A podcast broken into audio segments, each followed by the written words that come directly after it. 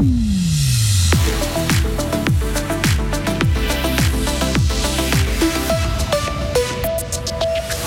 Loin d'être ridicule, Young Boys subit la loi d'un Manchester City simplement intouchable. Elle loge tout un tas d'organisations. La maison des associations s'agrandit. Erreur de calcul lors des élections. Le PLR reste la troisième force politique de Suisse devant le centre. On vous explique tout en fin de journal. Et puis un temps euh, plutôt nuageux aujourd'hui avec euh, des pluies matinales. Il va faire de 14 à 16 degrés. C'est le journal de Vincent Douce. Bonjour. Bonjour. Pas d'exploit pour Young Boys. Les Bernois ont perdu hier soir 3-1 contre Manchester City dans une rencontre de la phase de groupe de la Ligue des Champions. Mais Young Boys y a longtemps cru. C'est le Durico Emmanuel Akanji qui a ouvert la marque à la 48e minute pour Manchester City. Les champions de Suisse ont égalisé grâce à Meshak Elia et dans la foulée, ils se sont créés quelques occasions dangereuses. Mais City n'a pas vraiment tremblé et a fini par dérouler. Écoutez le gardien d'IB, Anthony Ratchepi qui est d'ailleurs désabusé. On a vu comment ils jouaient et puis on va prendre ce match euh, comme expérience et on fera le mieux, possible la prochaine fois. je pense qu'ils ont beaucoup plus d'expérience que nous. Nous, on est, jeunes. Il y en a plein qui, débutent dans cette compétition, dont moi. Et puis, ouais, c'est l'expérience, je pense. On devait essayer de, calmer le jeu quand on avait le ballon et puis rester calme euh, avec le ballon, rester tranquille, ne pas partir dans tous les sens. Au classement, après trois journées de Ligue des Champions, IB partage la troisième place du groupe avec l'Étoile Rouge de Belgrade. Les Serbes se sont d'ailleurs inclinés sur le terrain de Leipzig 3-1 hier soir. Le FC Bâle est lui gravement malade. Il se dote d'une commission sportive pour tenter de redresser la barre et sortir d'une des pires crises de son histoire.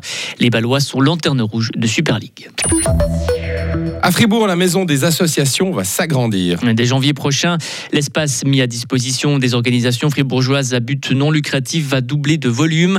À l'origine du projet, Bénévolat Fribourg indique que plusieurs associations se sont déjà montrées intéressées par ces locaux.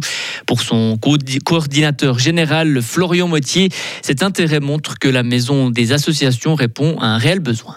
Pense que l'intérêt, il est multiple. Il y a le fait de pouvoir mutualiser déjà des espaces, notamment des salles de réunion, cafétéria, des salles de formation, même des salles polyvalentes, tous ces espaces un petit peu administratifs auxquels on n'a pas forcément accès quand on a des structures qui sont d'une taille un petit peu plus réduite. En deuxième, je dirais qu'il y a vraiment le côté social aussi. Souvent, pour les personnes salariées dans ces associations, on a des personnes qui sont souvent assez seules ou qui travaillent depuis leur maison. Et ça, c'est pas forcément toujours idéal dans la mesure des fois, on est content de pouvoir échanger avec des collègues qui sont confrontés aux mêmes problématiques. C'est quelque chose qui est assez précieux. Située sur le boulevard de Pérol, la maison des associations disposera l'an prochain de 540 mètres carrés. Toute organisation intéressée peut toujours se manifester auprès de Bénévolat Fribourg.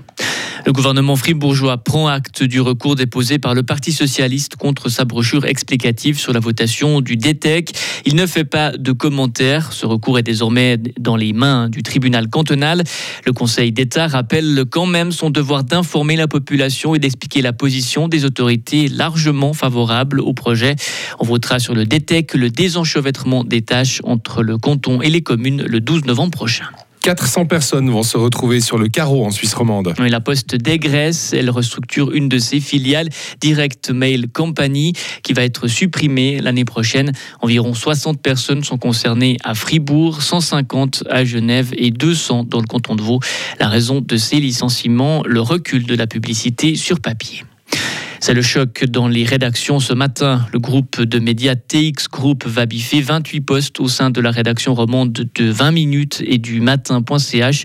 Sept personnes vont perdre leur travail du côté alémanique. La société invoque un chiffre d'affaires en baisse. Coup de théâtre, trois jours après les élections fédérales de dimanche. Oui, erreur de calcul. Les chiffres de la force des partis politiques donnés dimanche soir étaient faux. L'Office fédéral de la statistique a commis une erreur. Il n'y a pas d'effet sur les élus, mais le classement des partis change. Le PLR conserve sa troisième place et le centre reste quatrième. La chef de la section des élections à l'Office fédéral de la statistique, Madeleine Schneider, s'explique sur la cause de cette erreur.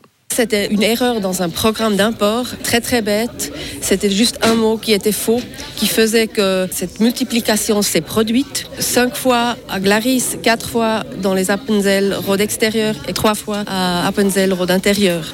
C'est quand on livre les données d'une autre manière que les autres, on utilise un autre programme d'import pour ces trois cantons.